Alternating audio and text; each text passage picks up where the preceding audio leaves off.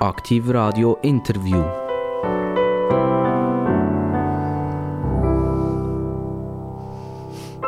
Herzlich willkommen bei Aktiv Radio. Aktiv Radio, ihr wisst das alle, das ist das Radio mit den absolut interessantesten Gesprächen. Die sind begrüßt worden mit Interview eigentlich Interview? Nein, es ist ein Gespräch, weil die Leute, die wir einladen, und wo Gott sei Dank auch alle kommen, haben dermaßen Interessantes zu erzählen, dass man ein Gespräch ein bisschen laufen Also wir machen kein Staccato-Gespräch, Frage-Antwort, Frage-Antwort, sondern wir haben einen interessanten Partner am Mikrofon heute. Das ist der Dr. Markus Bohrer. Jetzt der Dr. Markus Bohrer, naja, was macht echt der? Was hat er Interessantes zu erzählen? Und ich kann euch sagen, es wird spannend, weil wir haben endlich wieder mal einen richtigen KMU-Vertreter hier, der eine eigene Firma hat, der mit dieser Firma Erfolg hat, aber mit dieser Firma auch ganz viel Kämpfe muss ausführen. Er steht in einem harten Wettbewerb, er hat sich können beweisen, er hat grosse Ups und Downs hinter sich gehabt. Und das wird uns jetzt in der nächsten Stunde begleiten. Markus Bohrer, herzlich willkommen. Merci, dass du vorbeigekommen bist. Ja, herzlichen Dank. Ich grüße alle herzlich und vielen Dank, Dani, für die Einladung. Du bist eine, eine KMU, also kleine und mittlere Unternehmung. Ähm, was bezeichnest du? Bist du eine kleine Unternehmung oder bist du eine mittlere Unternehmung? Also du selber nicht, aber deine Firma.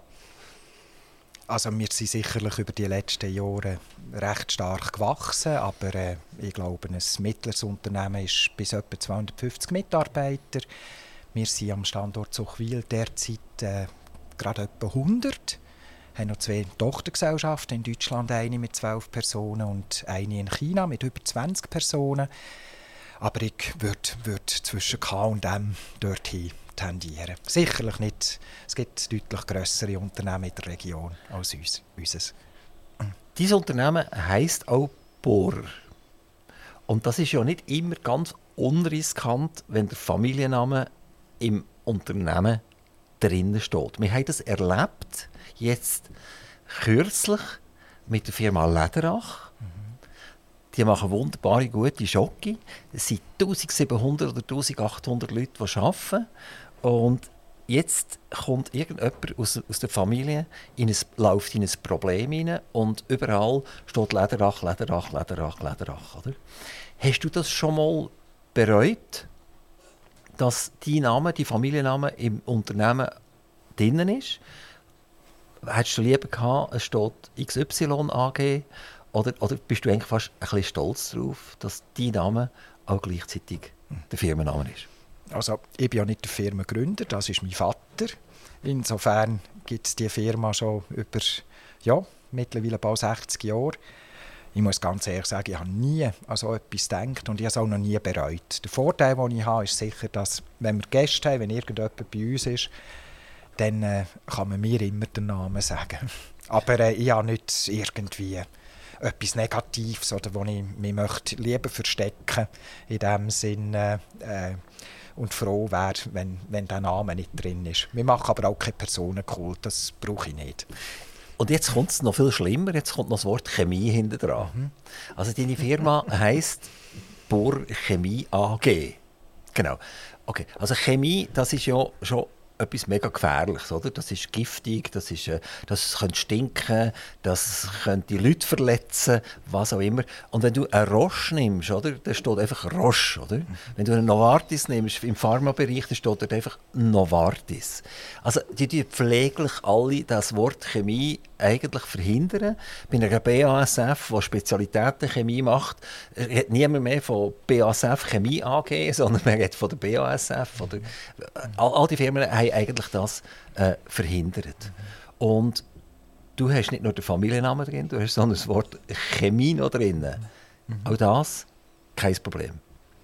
Nein, eigentlich kein Problem. Ich weiss, man liebt Chemie oder man hasst sie. Ich habe Chemie studiert, das ist die Antwort klar für mich.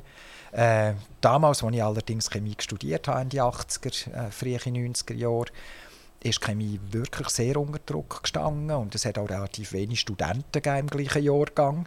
Also es andere äh, äh, Fächer gegeben, die viel besser besetzt waren.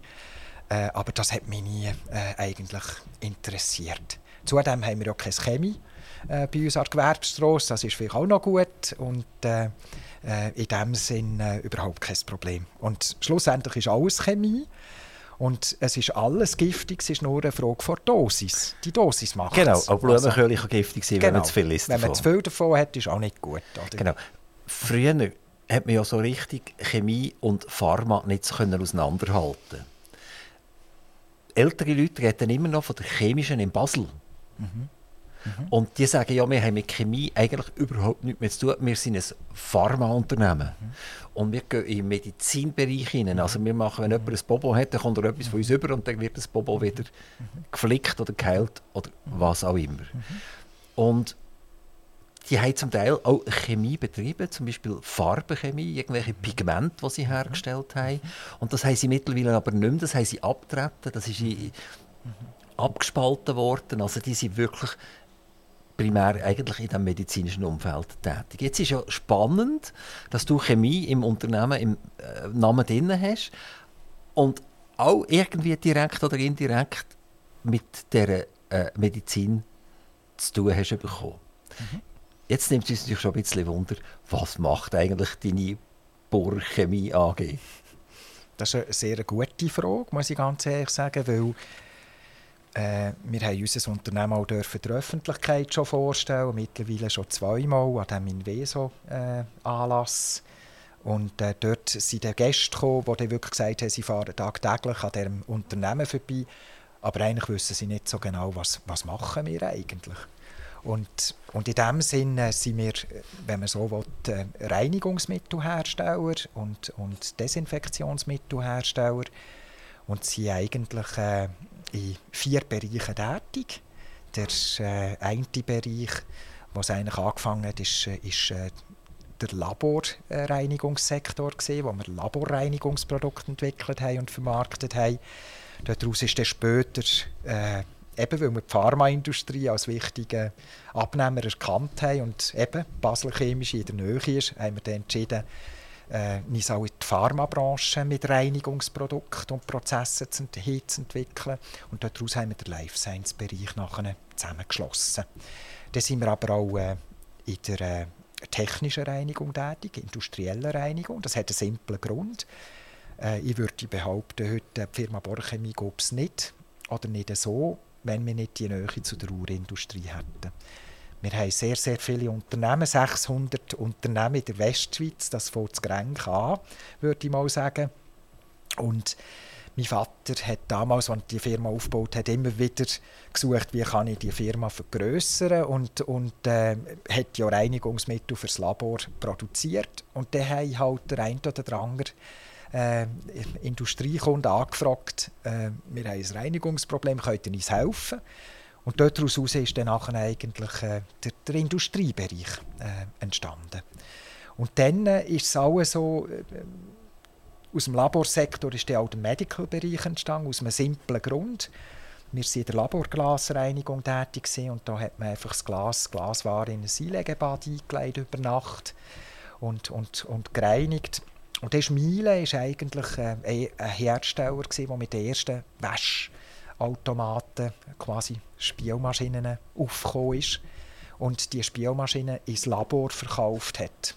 Und was hat mein Vater gemacht? Er hat gesagt, oha, es gibt einen Wechsel von manueller Aufbereitung in die maschinelle Aufbereitung und ist dem gefolgt und hat somit maschinelle Produkte verkauft. Miele hat aber herausgefunden, man kann die Geräte nicht nur der, im, im Laborbereich verkaufen, in der Chemieindustrie, sondern man könnte ja vielleicht auch Instrumente in den Spitälern mit diesen Geräten aufbereiten. Und hat angefangen, Geräte zu entwickeln für die Spitäler, für die Aufbereitung von der, äh, vom äh, operativen Instrument zum Operieren. Und äh, auch dort hat mein Vater gesagt, das ist doch spannend und hat auch die Laborglasprodukte in, in die Spitäler liefern. Und so haben wir letztes Jahr jetzt das 40 Jahre Jubiläum gehabt von, von, zu, zu, zu diesen Produkten, also zum Medical-Bereich. Und so ist der Bereich entstanden. Könnte man eigentlich sagen, äh, äh jede, jeder, der eine, eine Abwaschmaschine bedient daheim, weiß eigentlich, was die machen. Also, es sind einfach nicht Tabs, die ihr liefert an Migros und an Coop, mhm. sondern die liefern ein, ein Mittel, das im professionellen Bereich gebraucht ja. wird. Aber an und für sich ist es der gleiche Vorgang. An und für sich ist das der gleiche Vorgang, aber ich sage auch ganz klar, man könnte es im äh, Daheim oder in der Gastronomie oder so, könnte man es gar nicht. Also, aber wenn ich will, dass ich einen sterilen Teller habe, dann würde ich jetzt zu dir das Produkt kaufen. Aber ich brauche ja keinen sterilen Teller. Ja, also meine Mutter hat, hat immer früher äh, ein, ein Pulverprodukt mit heimgenommen und hat mit dem das Labor, also das Laborglas, eben so weit bin ich schon, hat mit dem äh, natürlich das Geschirr gewaschen, hat funktioniert. Also die haben immer sterile Teller gehabt? Ja, ja, ja, ja, wir sind nie krank geworden. Nein, im Gegenteil, die sind immer krank geworden, weil die eben nicht abgehärtet waren, oder? ja, die haben viel, viel, ja. viel zu hohe Reinheit gehabt daheim. So. Ja, ja.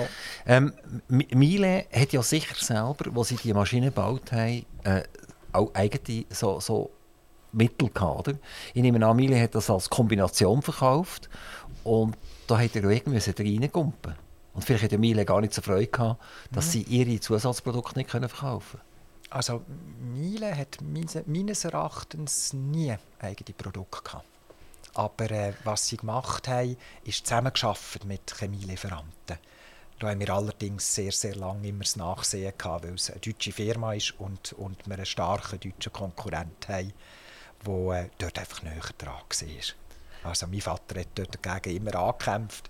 Aber ja, äh, irgendwie ist die Firma gleich grösser geworden und, und äh, wir haben dann gleich den einen oder den anderen Kunden dürfen gewinnen. So, so als 0815 Betrachter stelle ich mir irgendwie vor, das kann ja nicht so wahnsinnig kompliziert sein, so ein Waschmittel zu konstruieren, wo jetzt die, die Laborgeräte äh, oder was es auch immer ist, richtig wischt. Mhm. Also man könnte ja auch ein bisschen Kernseife nehmen oder so. Mhm. Und, und trotzdem hast jetzt du eine ganze Firma oder deine Familie eine ganze Firma drum ausgebaut um die Technologie. Mhm. Wo liegt da Krux eigentlich?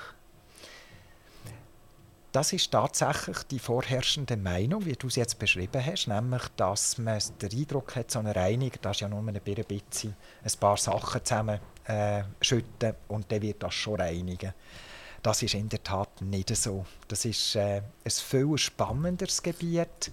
Und du hast natürlich, wenn du einen Reiniger tust, äh, konzipieren dann musst du zum Beispiel wissen, muss eine gewisse Reinigungsleistung haben. Dann kommt schon die Frage, ja, wie messe ich die überhaupt? Das hat eine gewisse Breite an Verschmutzung abdecken. Wie, wie schaffe ich das? Und das sollte ich vielleicht noch sicherstellen, dass das Substrat, das ich reinige, dass das nicht kaputt geht beim Reinigen. Und das, die Anforderungen quasi sicherzustellen, die erfordern viel Erfahrung. Also man hat oberflächlich das Gefühl, dass man, man redet auch nicht vom Reinigen, sondern vom Putzen. Wir sagen allen Kunden und, und allen, die es hören und die nicht, dass wir Reinigungsprodukte machen und nicht Putzmittel. Aber äh, in, dem Sinn, in dem Sinn, es ist wesentlich mehr dahinter und wesentlich komplexer, als man als, man als Außenstehender vielleicht den Eindruck hat. Aber man hat so das Gefühl, irgendwann ist es gut, oder? Irgendwann hat man sie herausgefunden, wie es tut, oder? Und dann kannst du die Leute heimschicken und dann können nur noch die Roboter das Zeug zusammenmixen und verkaufen. Mhm. Äh, es ist natürlich so, wir, wir beliefern heute über 20 äh, Kundensegmente in all diesen Bereichen, wo wir tätig sind. Da gibt es immer wieder neue Anforderungen. Oder zum Beispiel ändern die Regularien und, und als Folge davon hat man neue Anforderungen.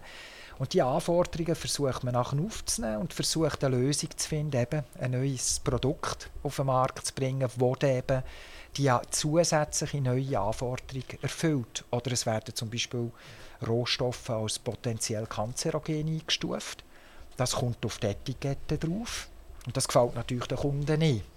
Und somit ist man, muss, man, muss man sich überlegen, hm, kann ich vielleicht ein Produkt anders formulieren, dass es eben die, die Kanzerogenität nicht muss auslösen Also würdest, würdest du also, Teile ersetzen zum Beispiel, in diesem Produkt hin Das wäre zum Beispiel etwas anderes. Ja, ja, haben wir auch schon gemacht, haben wir auch schon müssen machen damit äh, die Akzeptanz des Produkts bei den Kunden auch äh, weiterhin hoch bleibt. Genau, und du hast ja nicht ein Putzinstitut, sondern du hast eine, eine chemische Firma. Aber du hast gesagt, es wird oft sagt, man sagt, du, du, du putzen und äh, du tust eigentlich nicht putzen, du tust reinigen. Ja. Ähm, aber, aber das ist ja eigentlich nichts anderes als, als ein netter Ausdruck. Also ich rede ja auch nicht von der Putzfrau oder vom Putzmann, oder? Sondern genau. das ist die, die Reinigungskraft.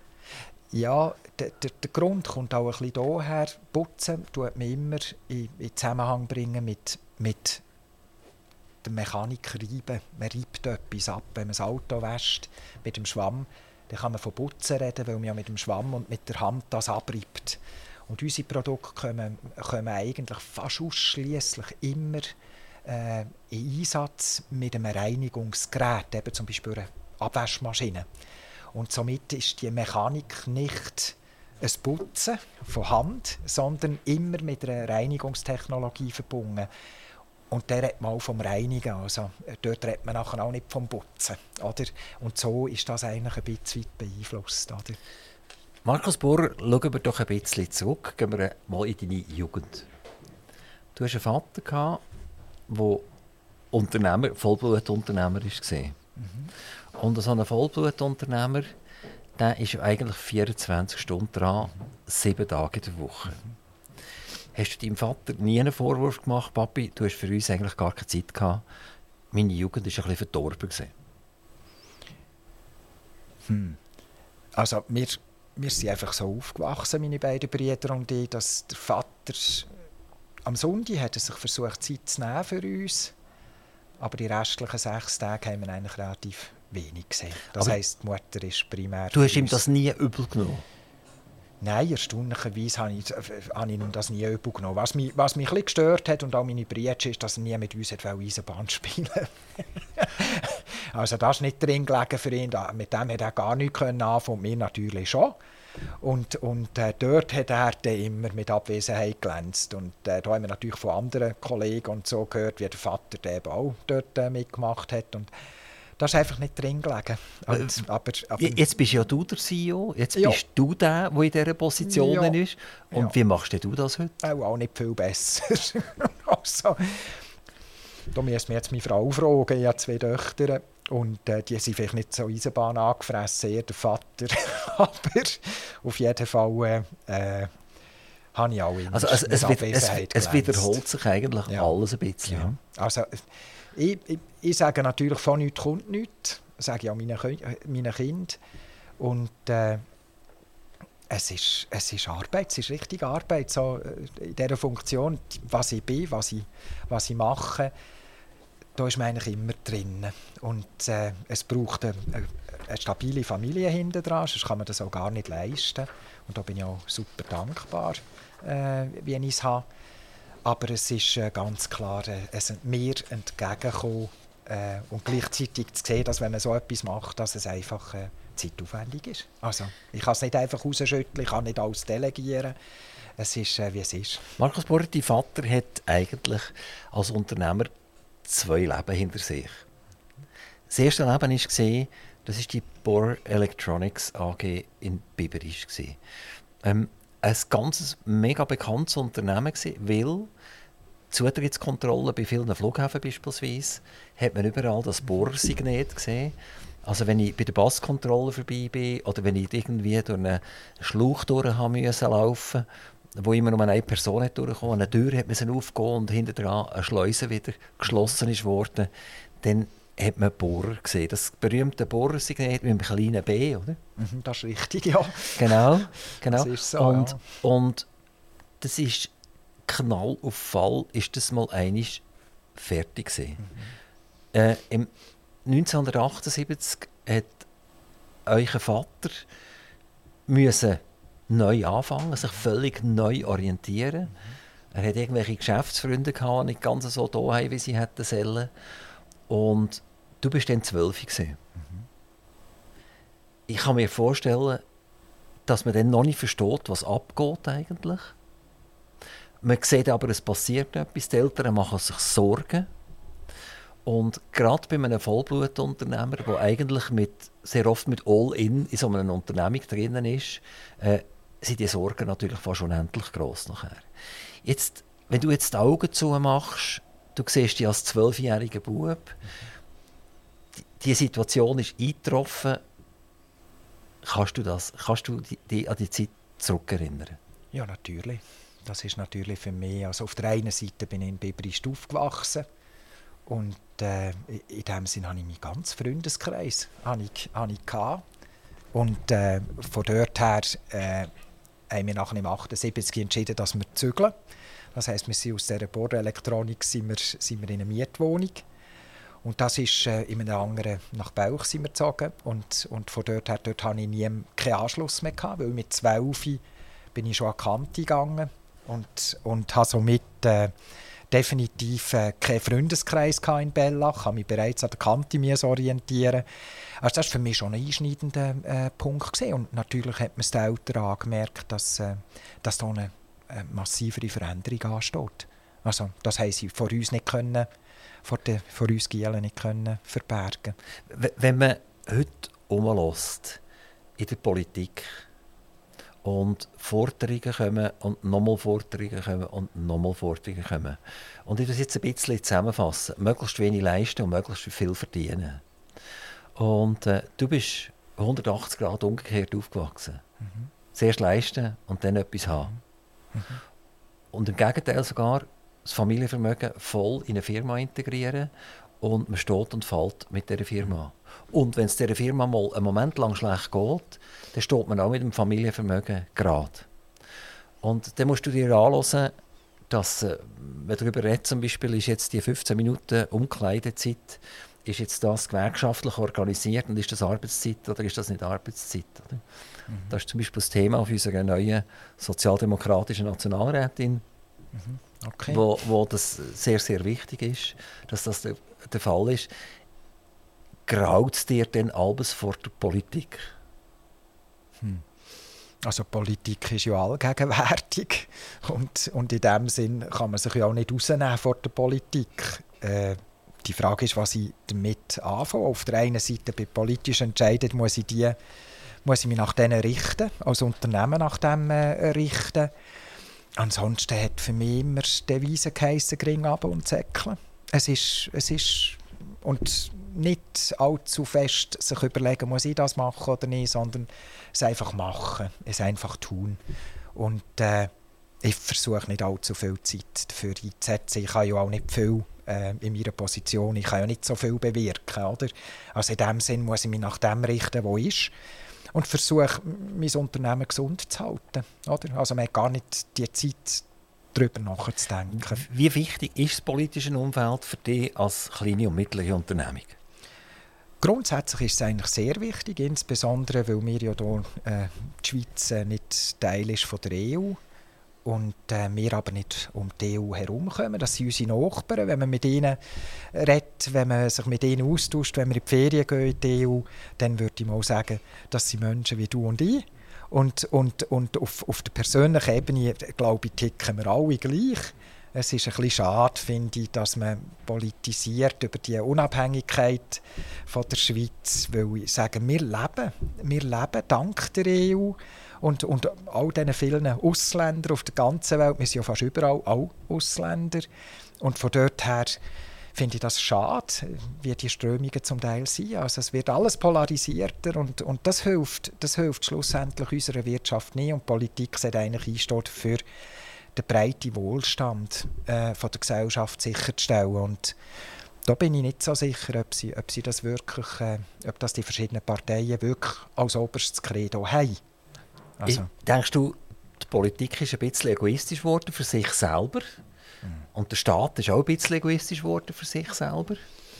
Also auf der einen Seite verstehe ich natürlich die Unabhängigkeitsbestrebung, die die Schweiz hat gegenüber allen Ländern. Das ist für mich auch nachvollziehbar.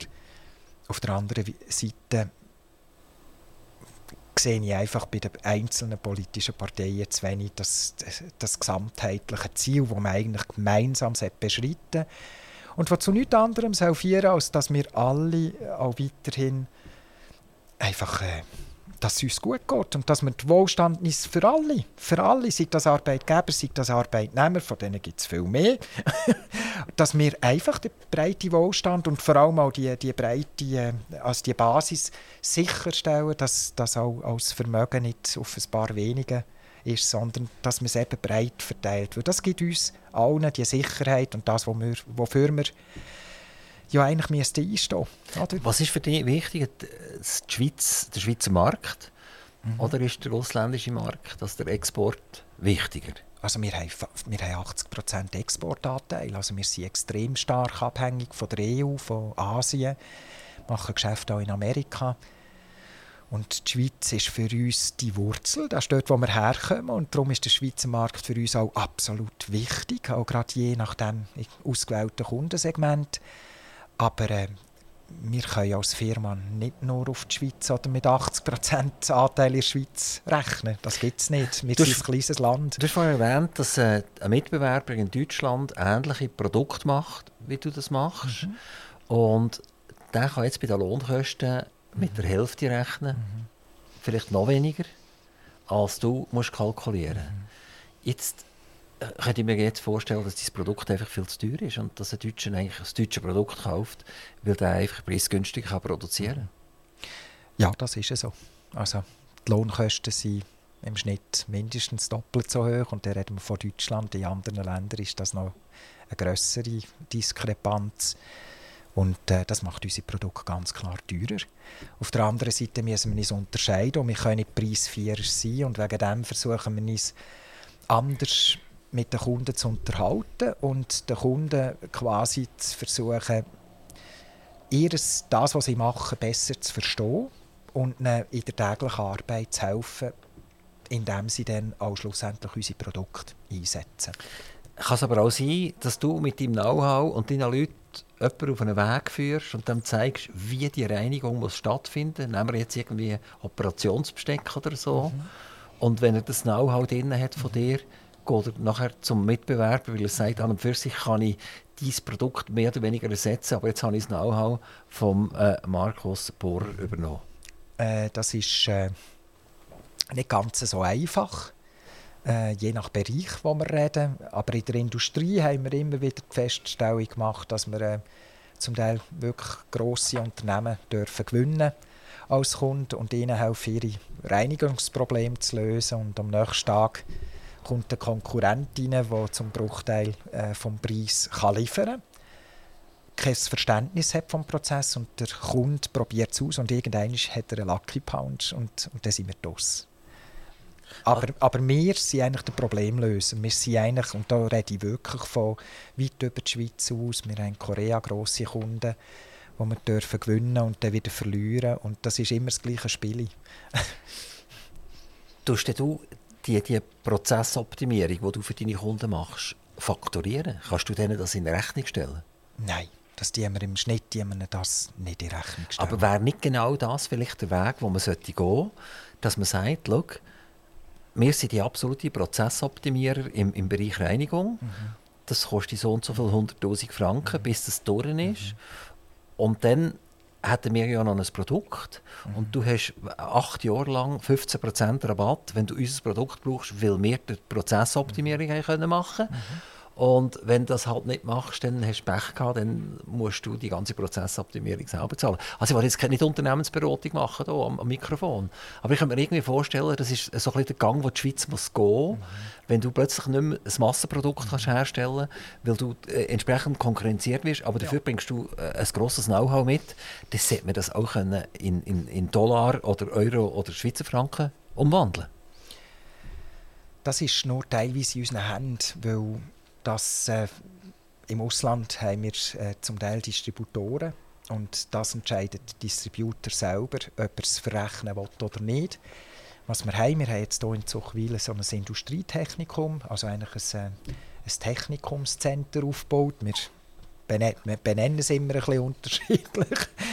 Eigentlich ist es ein Kompetenzzentrum, das wir haben jetzt in Zuchwil und dort haben wir noch zig verschiedene Reinigungsanlagen im Einsatz, worauf man Kunden eben kann beraten auf den Prozess. Und dort ist es schon so, dass der Aufwand groß ist und, und man das eigentlich auch im Kunden verrechnen. Wenn er aber das Produkt bezieht, kommen wir ihm dort, dort auch entgegen und sagen, wenn du unser Produkt einsetzt, dann kannst du 50% der Kosten, die wir dir rückerstatten. Oder?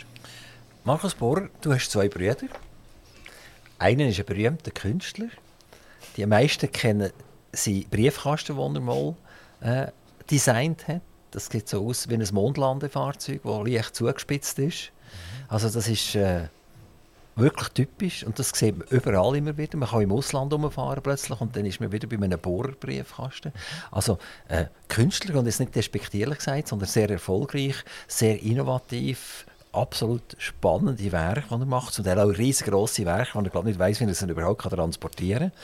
Ähm, du, hast, du hast einen zweiten Bruder, der hat Architektur gemacht mhm. und hat eure Firma gebaut, oder? Hat ausgebaut, ja. Ausgebaut und kreiert so. zum, zum einem grossen mhm. Teil. Mhm. Äh, Kunst am Bau kommt von diesem Bruder. Das ist so, ja. Also das ist Bohrer hoch 3, das Ganze. Ja, da. Wie, wie, wie ist das äh, Zusammenleben mit den Brüdern, die wo ganz andere Wege eingeschlagen haben, die ganz anders denken? Also, was das Unternehmen angeht, haben sie die gleichen Ziele wie ich, nämlich, dass, dass das Unternehmen gesund bleibt. Und sie haben sehr ein grosses Interesse, wie es diesem Unternehmen geht. Äh, sie haben aber eine viel stärkere künstlerische Ader wie ich. Ich bin der, der langweilige Chemiker, der fade Chemiker. Hoffentlich hören das meine Leute jetzt im Labor. Die, die wissen das.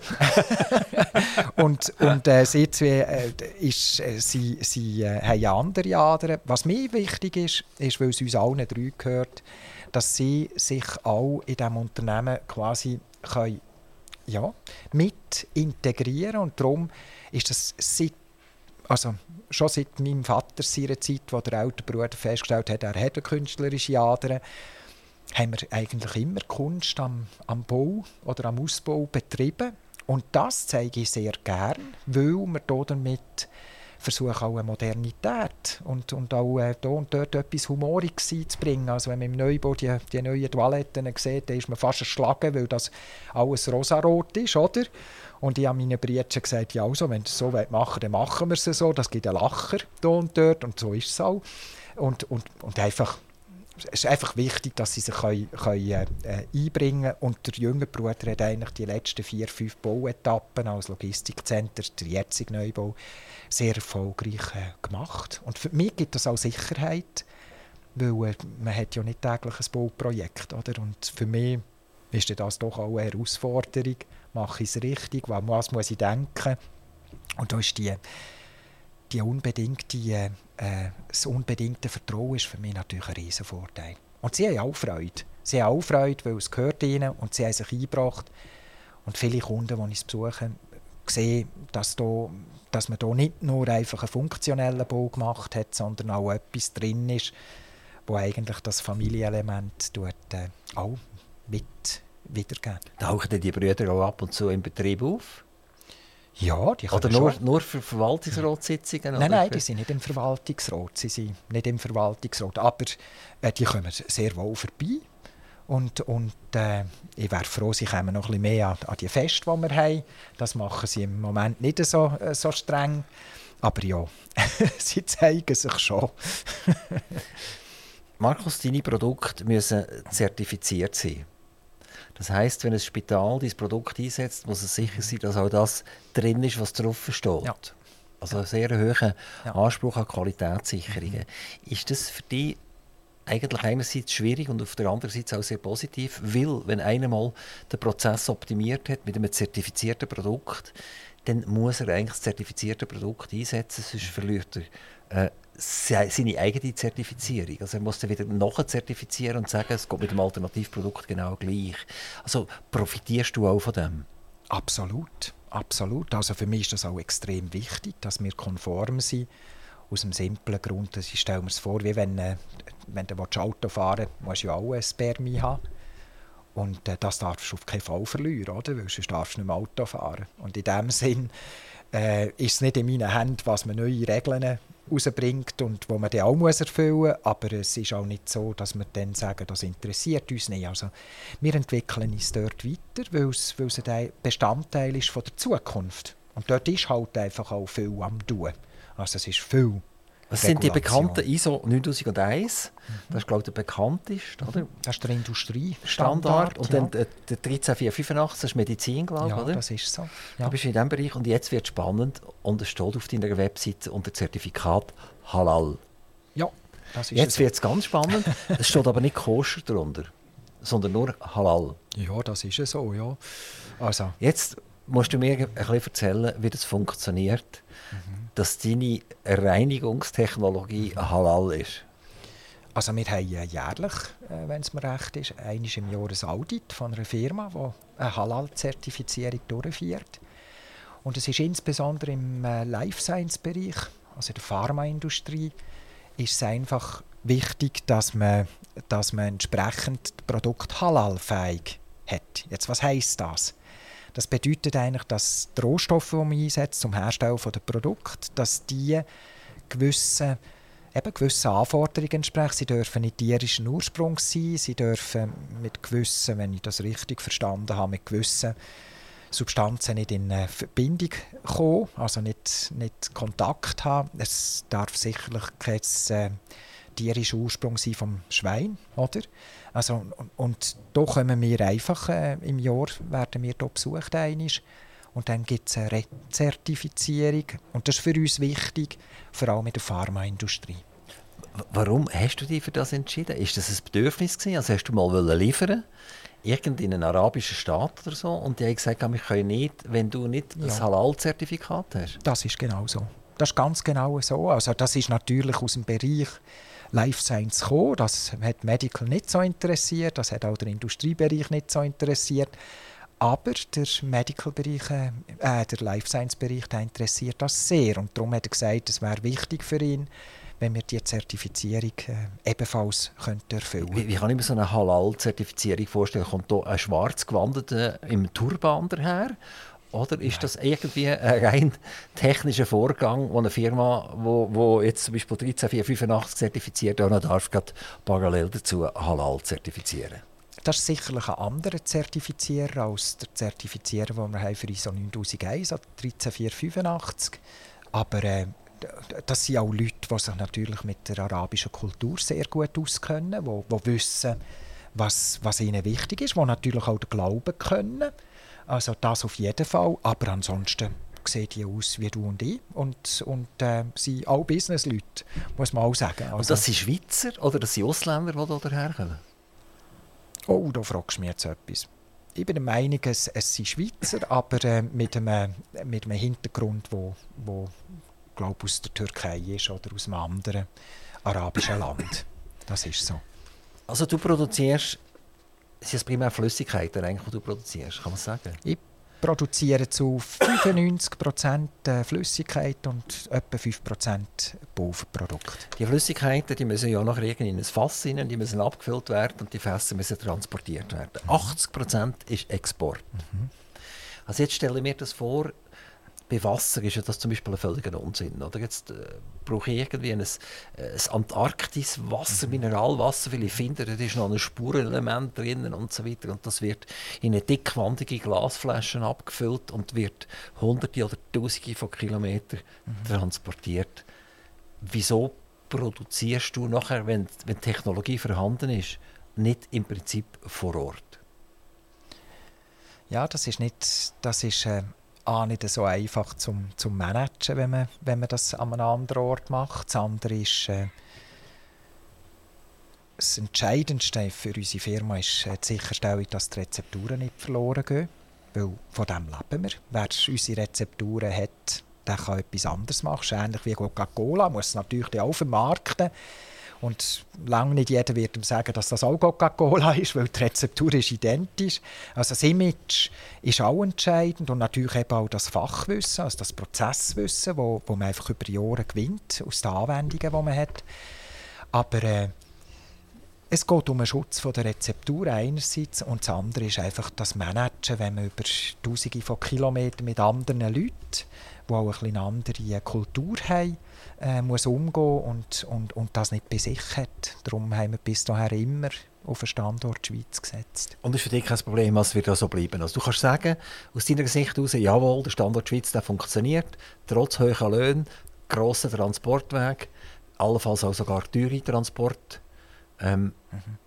Anforderungen in der Schweiz. Hin, du kannst ja nicht einfach rumgusseln, oder? dass nachher die, deine halbe Chemie noch neben rausläuft und am Schluss ist alles im Erdreich unten drin. Andere Länder dürfen das vielleicht machen. Also all die Anforderungen, die du hast, sagen dir, jawohl, meine Firma bleibt in der Schweiz, ist in der Schweiz. Und wir können sogar eigentlich mit großer Sicherheit sagen, dass wir eine gute Zukunft für uns haben. Also, was man sicher mehr macht, ist die geopolitische Entwicklung. Weil wir ganz klar sehen, in China zum Beispiel wird der Staat halt schon sehr stark darauf drängen, dass man lokal gefertigte Produkte äh, einsetzt. Das stellt für uns ein Problem dar, weil wir das nicht gerecht finden.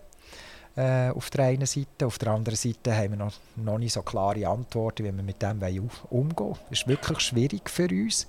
Mein persönlicher Wunsch ist, den Standort Zuchu unbedingt zu erhalten. Wir setzen auch sehr viel in, in Automatisierung, in Verbesserungen, dass wir kostengünstiger werden. Äh, wären wir am liebsten. Aber ich kann nicht sagen, ob wir vielleicht in fünf Jahren Neues, wenn dann wohl in Asien, äh, eine zweite Produktion am Aufbauen sind. Säuferli, aber weil es einfach nicht mehr, nicht mehr anders geht. Was Produkt angeht, das denke mir noch wichtig, was du gesagt hast, Wässerli. Äh, schon mein Vater hat eigentlich immer einen starken ja, hat, hat eigentlich immer darauf geachtet, dass die Produkte sehr hoch konzentriert sind dass man eben möglichst wenig Wasser über den Deich schickt. Das macht das Produkt auch teurer. Im Gegenzug kann man Produkte in der Einsatzkonzentration in der Hälfte der Konzentration einsetzen, wie vielleicht Produkte, die viel Wasser enthalten, lokale. Und in diesem Sinn möchten wir an dem festhalten, weil es natürlich weder nachhaltig noch ökologisch ist, wenn man Produkte quasi mit 90% Wasseranteil bis nach Australien. Wir sind in Australien seit 1971 tätig und haben dort einen beträchtlichen Marktanteil im Spitalsektor. Wenn man dort Wasser über den Deich schicken das ging mir eigentlich sehr gegen Strich. Und das hat schon mein Vater so begründet. Das kann man machen, weil ihr mit professionellen Unternehmungen tätig seid. Im allgemeinen Bereich, wo ich mit Privaten funktioniere, da tut man ja so Mogelpackungen machen, oder? Mhm tut man die noch ein bisschen aufblasen und unten drin ist irgendwie drei Gutzli unten drin nachher. Und, und ich meine, ich kaufe da mhm. eine Familienpackung. Also die leben da anders, die haben äh, Business to Business. Ja. Die können das dann erklären. Ja. Mein Produkt ist so und so konzentriert, das heißt, ja. du kannst es so und so verdünnen und durch das hast du nachher ein, ein Dollar oder ein, ein Frankengewicht, das gar nicht so wahnsinnig teuer ist. Das ist genau so. Und gleichzeitig, äh, das ist ein bisschen abhängig von der, von der, Kunden, von, von der Kundengruppe, die man anspricht.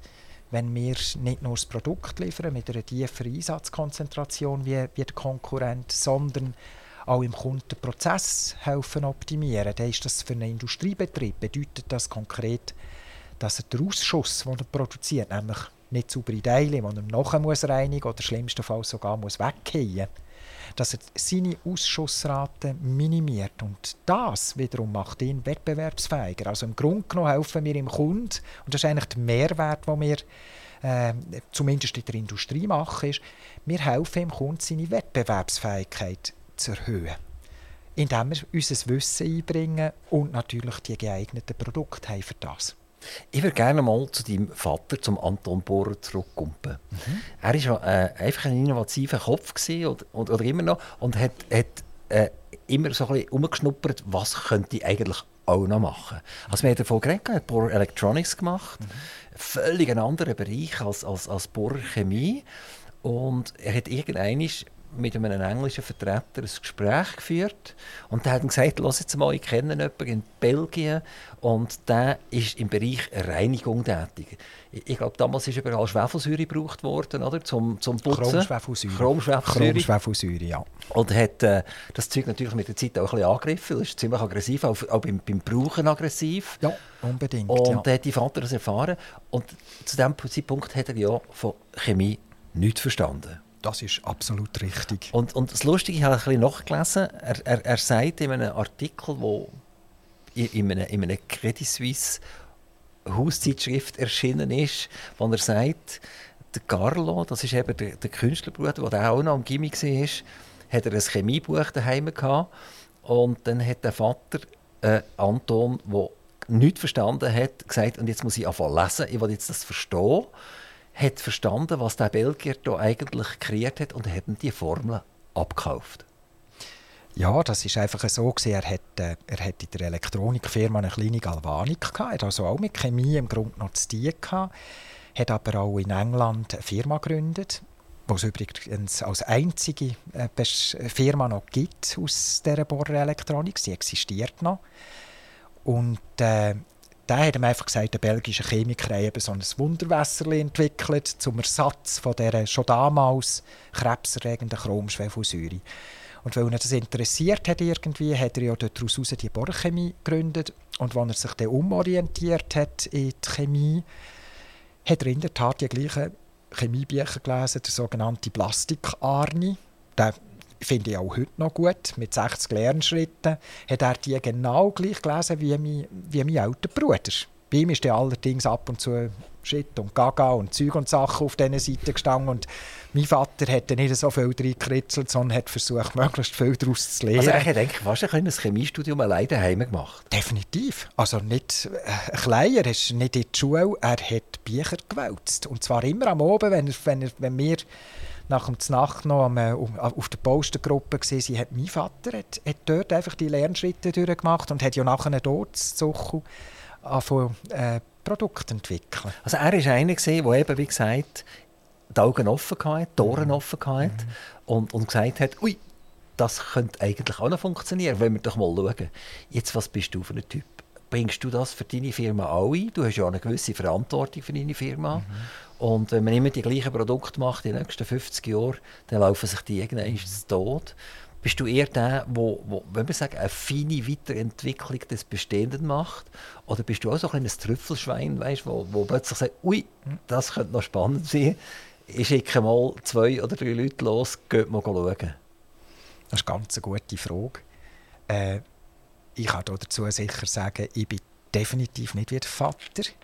Ich habe nicht den Innovationsgeist, wie er hatte, in etwas hineingumpen und äh, ausprobieren und schauen, was daraus entsteht. Das habe ich nicht so immer.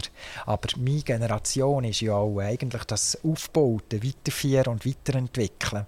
In diesem Sinn schaue ich natürlich schon, ob wir unter Umständen neue Anwendungen haben, die passen für die Firma und wo ich mich dann auch finde, da könnten wir uns drin engagieren. Das ist aber eigentlich eine Folge einfach von einem, von einem intensiv geführten Strategiereview, das wir alle zwei bis drei Jahre machen, woraus wir erkennen, da und dort gibt es für uns Chancen. Aber jetzt außerhalb der Firma etwas ganz Neues zu machen, weil es mich gelustet und, und so, nein, der typ, Typus bin ich nicht. Aber braucht es das nicht ein bisschen? Solltest du nicht fast irgendjemanden haben an deiner Seite, der so ein bisschen Gümperi ist und immer wieder mit Ideen kommt? Und du weißt ja, der, der kann ich ja bremsen oder kannst sagen, es ist jetzt gut, eher lieber nicht. Und bei etwas anderem sagst du mal, das könnte jetzt tatsächlich spannend sein. Fehlt das nicht fast ein bisschen, so ein bisschen der Innovationsgeist? Ja, ich denke, es kommen Partner von uns kommen immer wieder mal auf uns zu und fragen, wäre das nicht etwas, wo wir könnten gemeinsam etwas daraus machen, daraus entwickeln.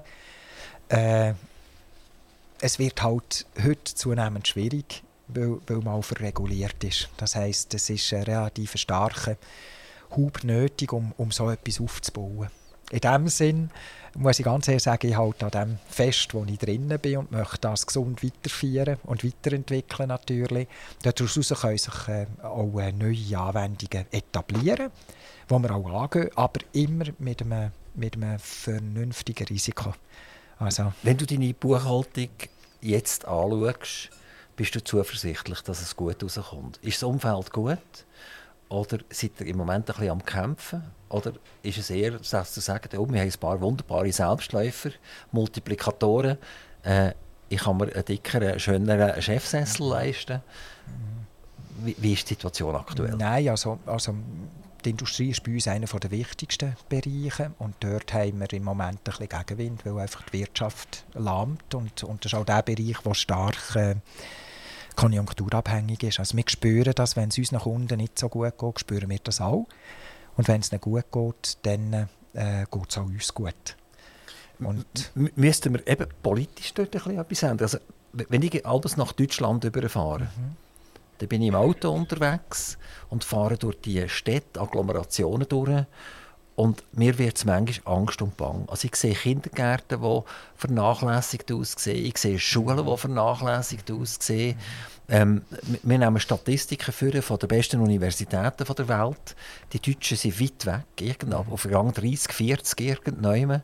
Ähm, also einer unserer wichtigsten Handelspartner, wo man so das Gefühl hat, dort kommt es nicht so wahnsinnig gut ohne dass man tief jetzt in ihre Bücher hineinschaut, sondern man fährt einfach umeinander und sagt, wo ist da das Wirtschaftswunder Deutschland? Was ist passiert? Mhm. Ähm, wie, wie, wie taxierst du das? Also ich sehe in der Tat äh, die Zukunft von der EU als ganz als wichtigsten Handelspartner von der Schweiz eher kritisch. Wenn man das vergleicht mit, mit China, mit Indien, mit USA, dann ist da einfach wirklich mehr Drive äh, um. Der grosse Vorteil, den natürlich die Länder haben, ich meine, China hat anderthalb Milliarden Einwohner. Wir haben jetzt, glaube ich, 9 Millionen gerade erreicht. Also in dem Sinn ist für mich dort die Frage, also wir können ja nicht ohne im Ausland tätig sein. Das brauchen Chinesen nicht zwingend. Also die sind so groß. Indien genau dasselbe. Auch Amerika ist dort äh, eigentlich viel besser aufgestellt. Und Europa ist aus meiner Sicht äh, gar nicht wirtschaftsfreundlich. Es ist sehr öko ökologiefreundlich. Das ist ja auch nicht grundschlecht. Ja, Wenn es keine Wirtschaft mehr gibt, dann haben wir gute Ökologie, oder? Ja, aber irgendwoher müssen wir ja noch das Geld, irgendwoher müssen wir uns ja, ja noch können ernähren und da wird von mir aus gesehen viel zu wenig auf die Wirtschaft Mit geschaut. Herdöpfelpflanzen und so, oder? Ja, das wird ja auch das Rüebli, Rüebli ja. und, und so weiter. Ja. Genau. Also, also. Ja, genau. Da habe ich auch so meine eigene Idee, wie das, wie das funktionieren Ich sehe das auch nicht so wahnsinnig positiv. Ja. Das ist so, ja. Also, ja, zur Zukunft, wo du jetzt äh, gerade äh, so ein bisschen drin steckst, also eher, eher ein bisschen so, so ein bisschen bewölkt, noch nicht zappende Oster. Nein, das sicher nicht, aber, auf gar keinen Fall sogar. Aber bewölkt? Aber ich kann jetzt nicht, ich kann jetzt nicht äh, himmelhoch jauchzend etwas sagen, das wäre das wär einfach nicht korrekt. Es haben, glaube ich, alle haben, äh, ihre Mühe im, im Moment und was natürlich äh, für uns als Exportunternehmen schwierig ist, ist einfach der, der, der Eurokurs oder der Schweizer Franken. Und wir haben grosse Bestrebungen, besser zu werden, Kosten auch einzusparen durch mehr Automatisierung. Das wird uns aber leider Gottes häufig äh, durch, durch die Entwicklung des Euro wieder zunichte gemacht. Und wir können ja hier auch nicht halb so hohe Löhne den Mitarbeitern geben. Die müssen ja auch können leben Also der Lebensstandard in der Schweiz ist auf der einen Seite hoch, aber es ist einfach auch alles teuer. Und das ist schon, eine, das ist schon etwas, wo, wo, die Schweizer, wo, wo die Schweiz einfach zum Säckeln bringt. Also wir sind alle zusammen, die ganze Wirtschaft, bin ich überzeugt, sind wir einfach wirklich intensivst gefordert. Hast du schon mal eine Periode erlebt, wo du hast Leute entlassen Also jetzt nicht, weil sie nicht gut da haben, sondern aus, aus wirtschaftlichen Gründen? Davon bin ich Gott froh bisher verschont geblieben. Und da bin ich auch stolz drauf. Weil wenn man den Leute entlässt, dann entlässt man ja eigentlich immer die Schwächsten im Unternehmen, die, die ganz sicher nicht für die Entwicklung, die sich ergeben hat, verantwortlich gemacht werden Und die haben jetzt Leute entlassen, äh, weil es nicht passt hat, weil sie die Leistung nicht gebracht haben, aber nie aus Gründen von der, äh, von der Wirtschaftlichkeit. Da bin ich bisher immer verschont geblieben. Bin Komm, ich froh. Kommt man mal schnell nach China. Der, der, der Urs Hickenbacher, das ist der CEO von Landtal habe ich auch dürfen am Mikrofon begrüßen. Ganz spannendes Gespräch. Mhm. Und er hat von China Folgendes erzählt. Er tut ja Flugzeuge unter anderem ausrüsten. Und unter anderem macht er Teppiche, mhm. die in Gang hineinkommen. Also wenn du durch das Flugzeug durchlaufst, laufst du in den meisten Fällen auf einer Landtal-Situation. Mhm. Und dann kann er Boeing beliefern, er kann Airbus beliefern. Und wenn Chinesen die bald etwa 50 Prozent vom Flugverkehr werden ausmachen, das in China haben und nach drei, vier Monaten muss so ein Teppich bereits äh, ausgewechselt werden, oft, dann hat er keine Chance mehr, sondern dann wird das immer mit einem chinesischen Produkt gemacht. Also er sagt, ich, zwar, ich bin zwar der erste Ausrüster, ich glaube bei drei Viertel oder mehr von den Flugzeugen, die hier in der Welt umeinander mhm. schwirren, aber ich habe absolut keine Chance, wenn ich nicht in China bin. Und er ist nach China geflogen, tut sich jetzt um und sagt sich, okay, vermutlich muss ich das machen. Dass ich ebenfalls ein chinesisches Unternehmen habe, wo, wo webt und die, die Teppiche macht, damit ich in Zukunft den Nachfolgeservice überhaupt kann erbringen kann. Mhm. Siehst du dich in einer sehr ähnlichen Situation? Ich glaube, bei uns läuft es einfach darauf hinaus, dass wenn man, weil wir ein grosses Prozess-Know-how haben, dass man uns anfragt, um den Prozess zu definieren, dass es nachher funktioniert, die Reinigung. Aber im Anschluss daran ist es auch gut möglich, dass äh, günstigere Konkurrenten äh, quasi das Geschäft wieder abspenstig machen, weil der Prozess ist ja jetzt da. Und per Zufall funktioniert das äh, Produkt, das Konkurrenzprodukt. Das ist sicherlich eine andere Situation. Äh, wir werden sicherlich daran festhalten, an, am, am Prozess-Know-how, das wir haben und können uns mit dem auch ganz klar unterscheiden. Aber ja, vielleicht müssen wir, vielleicht müssen wir in, äh, in den nächsten fünf Jahren ähnliche Gedanken... Bist du mal in China gesehen? Ich bin jedes Jahr in China. Und, ich habe eine äh, Tochtergesellschaft ja, in China und ich habe, ich habe jetzt vier Jahre eine Tochtergesellschaft nicht können besuchen und im, beim 18. Also wegen der Corona-Problematik? Wegen Corona. Wegen Corona. Und, und, und jetzt diesen Sommer bin ich gesehen, bin ich, bin ich, bin ich vier Tage dort gesehen und bin super gefrustet gesehen, weil, äh, weil wir haben einen Kongress hatten, einen, einen, Medi einen Medical-Kongress und haben dort 200 Gäste gehabt und die Hälfte des Teams habe ich gesehen. Und nachher haben wir zurück nach Shanghai. Wir waren im Landesinneren. Wir sind nach Shanghai und haben dort ein Büro einladen zum Nacht, um meine Leute wieder mal zu sehen. Und haben tagsüber am Morgen früh zum, zum Hotel aus und am Abend um 8 Uhr fangen. Das heisst, wir haben wegen Wetterkapriolen sind wir einfach nicht nach Shanghai gekommen. Und am nächsten Morgen gehe ich weiter nach Thailand. Also kurzum, ich habe mein Team gesehen und habe die Hälfte davon gesehen und die andere Hälfte nicht. Und das hat mich gefrustet. Das hat mich, und ja. da hilft sich die Elektronik ein bisschen, oder? dass man sich kann ja, ja, per Videokonferenzen ab und zu sehen Ja. Äh, Markus, noch ganz eine andere Frage. Du bist eine reine Familienunternehmung oder du repräsentierst eine reine Familienunternehmung. Du mhm. und deine Brüder, äh, denen gehört die Firma und trotzdem hast du dich entschieden, eine Verwaltungsratspräsidentin zu holen, die mhm. nicht in die Familie mhm. gehört. Mhm. Äh, das ist der Arne Feist, der mhm. die Präsident mhm. ist. Ja. Dort hat er zwischendurch ein bisschen den Gang rein. Ja, absolut. Und das ist auch richtig so, weil es geht ums Wohl der Firma und nicht ums Wohl von Markus Bohrer. Also ich habe einen super guten VRP, muss ich auch ganz ehrlich sagen, der ja auch seit 19 Jahren bei uns ist. Und äh, wir ergänzen uns sehr gut. Ich habe das Gefühl, dass er sein Verwaltungsratspräsidentmandat viel besser kann wohnen als ich. Und, äh, aber wir reden dort Klartext und ich habe Aufgaben daraus äh, umzusetzen, die manchmal angenehmer sind und manchmal weniger. Aber es dient dem Unternehmen und so muss das auch sein. Also, mich stresst das schon. Äh, und es ist nicht so, dass ich einfach sage, ich bin der Inhaber oder Mitinhaber und als Folge die wir jetzt hier das nächste Thema einfach überspringen. Das wäre verkehrt. Das würde die Firma, dann wäre die Firma mittel- oder langfristig nicht, nicht weiterhin im Schuss. Markus Bohrer, ganz, ganz herzlichen Dank, dass du bei Aktiv Radio vorbeigekommen bist. Es würde uns sehr freuen, vielleicht in einem Jahr oder so wieder okay. zu hören, wie es der Bohrer Chemie ja. geht, ob das ja. geklappt hat und ob es schon irgendwie eine Bohrchemie in China wird. Super, ganz herzlichen Dank, Dani. Alles Liebe, äh, alle liebe Grüße an deine Mitbesitzer und ganz, ganz herzliche Grüße an all deine Mitarbeiter. Danke, herzlichen Dank. Aktiv Radio Interview.